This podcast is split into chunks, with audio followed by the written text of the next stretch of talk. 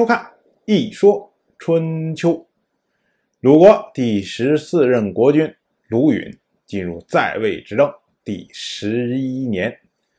可以说，我们从说春秋开始就提到过季足这个人。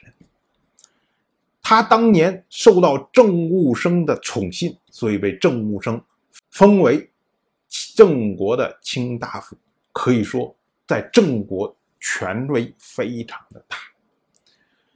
而季足当年呢，为郑务生迎娶了邓曼，郑乎就是邓曼的儿子。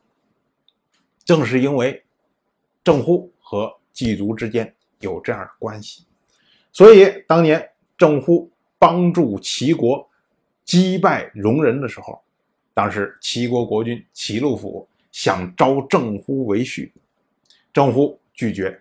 这时候，季足就出来劝郑乎，他说：“啊，这个事儿不能拒绝啊，一定要接受啊。说你老爹就是我们的国君郑务生，有那么多的宠妾，儿子多的是啊。如果你没有大国的支持，将来恐怕国君的宝座坐不稳。你那几个弟弟，哪一个人不能做国君呢？可是，郑乎。”总是秉承着自求多福、擅自为谋，所以还是拒绝了。但是即使这样呢，郑武生去世之后，季足还是支持郑乎，做上了郑国的国君。郑武生又不是只有郑乎这一个儿子，他还有一个儿子，我们前面也经常提到，就是郑突。前面讲。郑国跟戎人激战的时候，郑国跟王室激战的时候，都是这位郑突出来出谋划策。郑突，她是宋国雍氏的女儿，叫做雍吉，他是雍吉的儿子，而雍氏则是宋国的名门，据说啊。他们是皇帝的后裔，可以说是名门中的名门。所以，在宋冯的眼中，郑突就和拥有宋国的血脉是一样的，所以他就想立郑突做郑国的国君。这样话，如果成功的话，他就能得到一个亲宋的。于是，郑冯计划了很长时间，最后开始实施。到了本年的九月，宋冯诱骗季足和郑突来到了宋国，然后呢，扣留了季足，并且要挟他说：“如果你不帮忙拥立郑突为郑国的国君，那我就干掉你。”同时呢，宋冯。又扣留了郑突，然后索要贿赂，就是想把当年自己送出去的再要回来，可能还要要更多。他跟郑突说：“说你看，我现在打算拥立你做郑国的国君，那你总得来点好处吧？你开价是多少啊？那自然有人愿意立自己做国君，郑突是不可能拒绝的。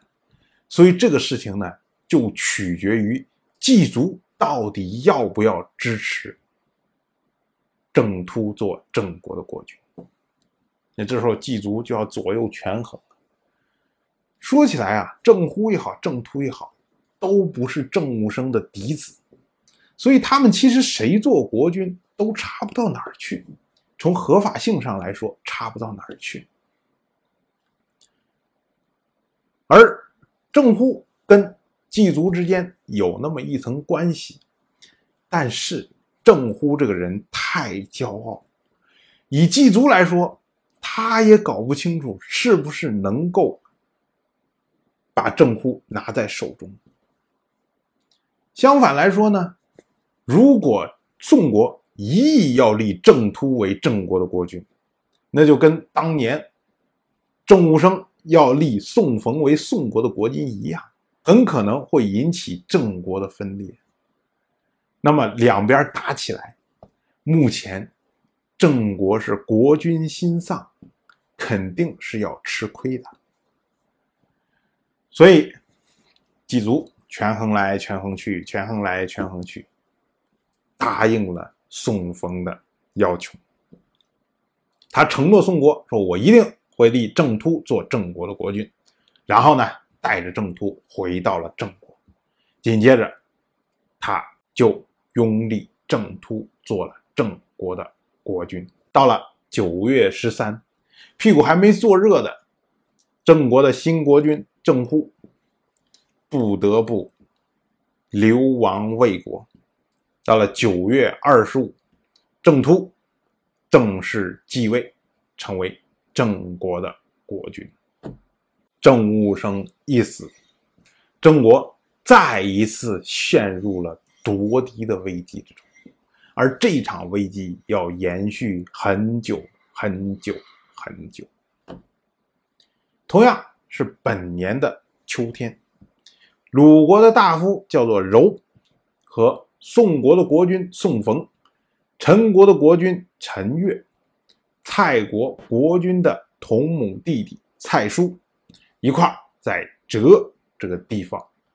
结盟，从这里啊，我们就会看出来，一方面是宋国在立了亲宋的郑国国君郑突之后，马上开始纠结以前的这些小伙伴，像陈国、蔡国这些，包括他的婚姻之国鲁国，因为鲁国国君鲁允。他的母亲就是宋国人，即使当年鲁国和宋国之间有嫌隙，但是现在宋冯顾不上了，马上把这些人全召集起来，重新算重组宋魏集团，所以宋冯齐心可以想见。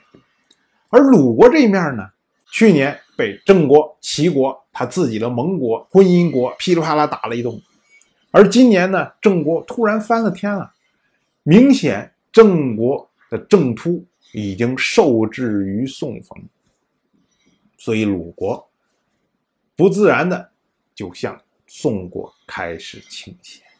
而这次盟会一个特点，它的主持人竟然是一个大夫。而参与盟会的人有国君，有诸侯，也有大夫，所以这次是春秋记录以来第一次出现由卿大夫主持的诸侯盟会。这也可以看出来，宋冯急于撮合原来这些小伙伴的想法，甚至等不及大家的国君有时间出来结盟。不管怎么说呢，鲁国向宋国靠拢，紧接着，卢云和宋冯在初中这个地方会面。到了本年的冬天十二月，卢云和宋冯在看这个地方再次会面，所以我们就可以看出来，鲁国向宋国的靠拢越来越近，越来越近。本年作为。春秋小霸的郑武生一去世，国际间马上就开始了重新洗牌。当然，我就这么一说，您就那么一听。谢谢收看。如果您对《一说春秋》这个节目感兴趣的话，请在微信中搜索公众号“一说春秋”。关注我，您不仅能得到《一说春秋》文字版的推送，还可以直接和我互动交流。我在那里等待您的真知灼见。